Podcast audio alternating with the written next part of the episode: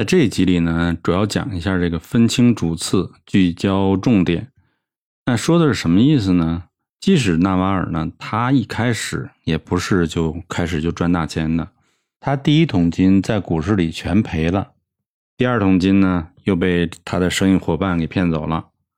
那经过这些教训以后呢，他慢慢的，哎，知道怎么赚钱了，终于挣到了一点钱。那即使他现在这么富裕，他也不是说一次性赚到很大的钱，他是都是财富一点一点积累起来的。在财富积累的过程中呢，他就学到了一些经验和一些方法，还有一些这个对事物的一个认知。他有很多的想法，有很多可以赚钱的地方，但是他只是说因为没有时间去做，一个一个的去实施。这意味着什么呢？就是说，真正宝贵的是你自己的时间。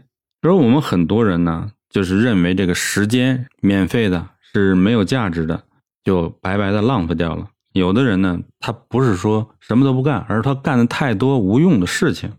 那怎么解决这个问题呢？他提出一个方案，就是说给自己的时间啊设定一个价格，用时薪来计算你自己的价值。比如说你自己一个小时价值一百元，那么你雇人呢只需要五十块钱，那你就用雇人的方法。什么意思呢？比如说有一件事情你自己做要花一个小时的时间。但是你现在自己定价，你的一个小时的时间是一百块钱。如果有人以低于一百块钱的价格完成这个工作，那你就让别人去做。你有了这个概念以后，你可以节省自己大量的时间去做有意义的事情。那你再想一想，很多事情都是浪费你自己的时间。比如说你跟别人吵架，比如说你嗯买到一个比较差的产品。然后呢，你花了大量的时间，三天五天去跟这个人去去争论、去解决，然后不但影响了你的情绪，还花了你大量的时间。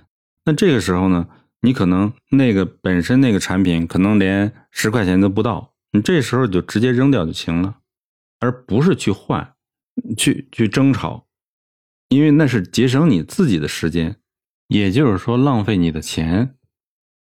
假如说一个比较贵重的东西，你自己修可能要花两天的时间，你雇人修可能一个小时就解决了。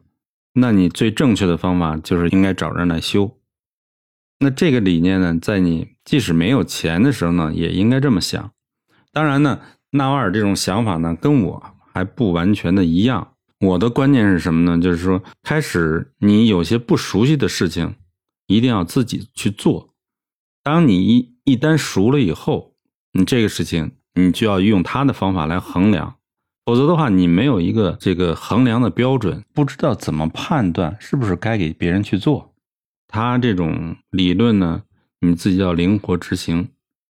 但是我们从他这这个理念里学到了一个非常重要的一个概念，就是说你的时间实际上是一个非常非常。值钱的一个东西，你不要忽略自己的价值，对吧？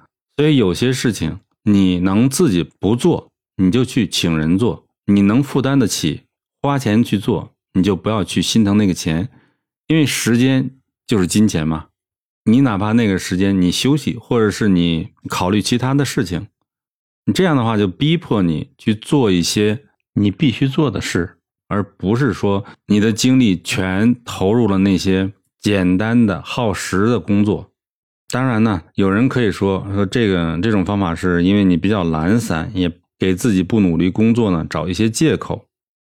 但是呢，你要记住这一点：如果你要遇到自己想做的事，那你一定要能量爆棚嘛，你全身心投入，不计这个时间和成本。如果有一些你不愿意做的事情，或者是其他浪费你时间的事情，那么你就要用这个。